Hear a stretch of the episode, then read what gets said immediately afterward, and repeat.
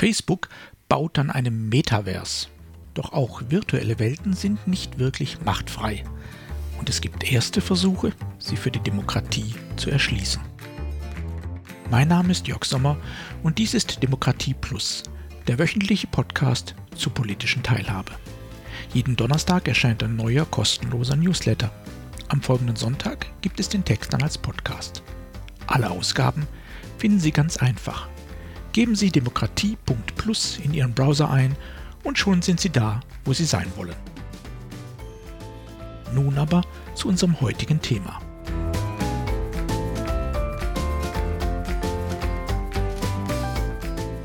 Unternehmen Stardust.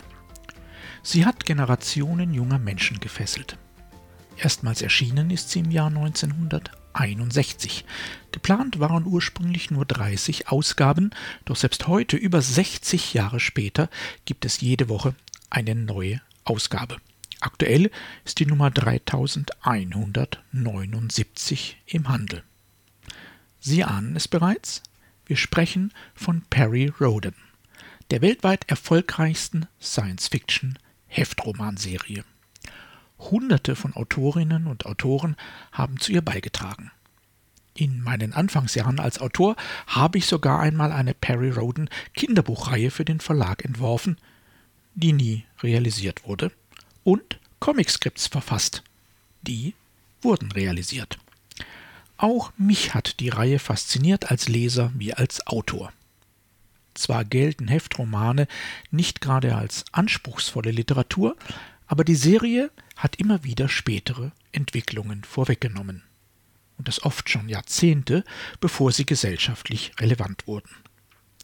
Schon im allerersten Heft Unternehmen Stardust trifft Perry Roden, amerikanischer Astronaut bei der ersten Mondlandung, auf Außerirdische.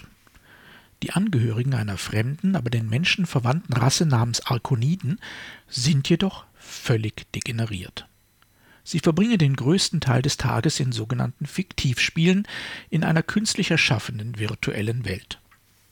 Geschrieben wurde das Manuskript Anfang der 60er Jahre, als es weder Internet noch Computer für Normalbürger gab und das Fernsehen in Deutschland noch Jahre in Schwarz-Weiß vor sich hatte. Heute ist das sogenannte Metaversum von Facebook-Chef Mark Zuckerberg der heißeste Trend der Branche. Es existiert noch nicht, aber die Investoren stehen Schlange. 60 Jahre nach den fiktiven Arkoniden können wir uns nun also darauf freuen, bald in dieser virtuellen Welt gemeinsam degenerieren zu dürfen.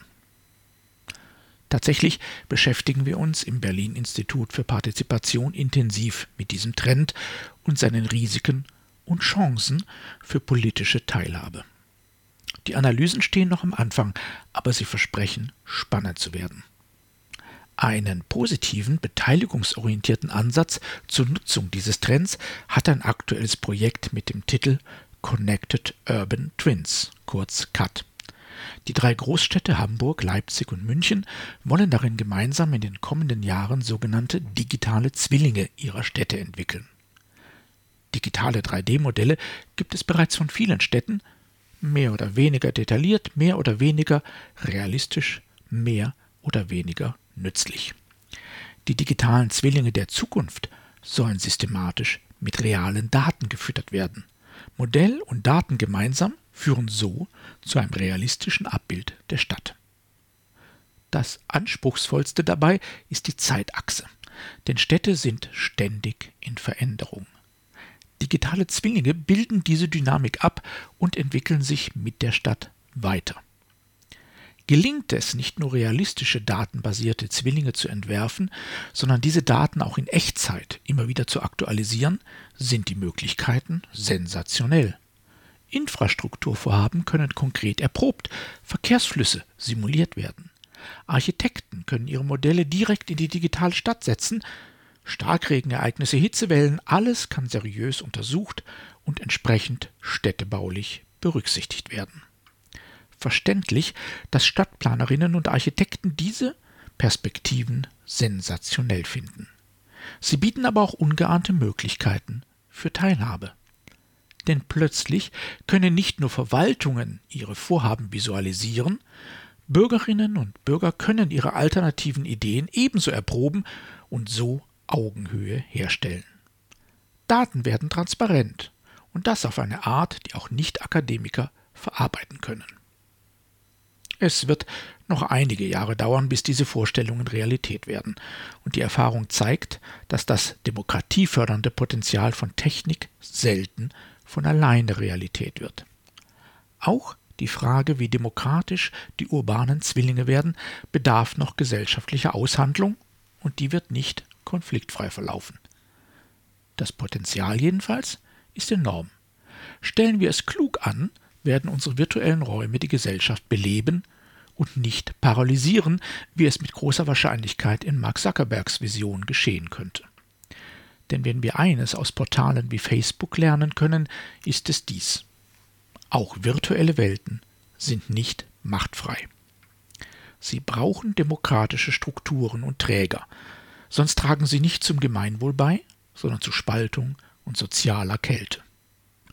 Eben deshalb sind Projekte wie CAT so wichtig, damit es uns am Ende nicht so ergeht wie den Alkoniden, deren Schicksal vor mehr als einem halben Jahrhundert von den Perry Roden Autoren gnadenlos konsequent beschrieben wurde.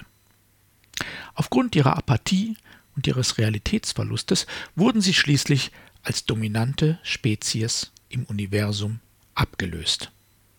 Von den Menschen. Mal sehen, ob wir es tatsächlich besser hinbekommen.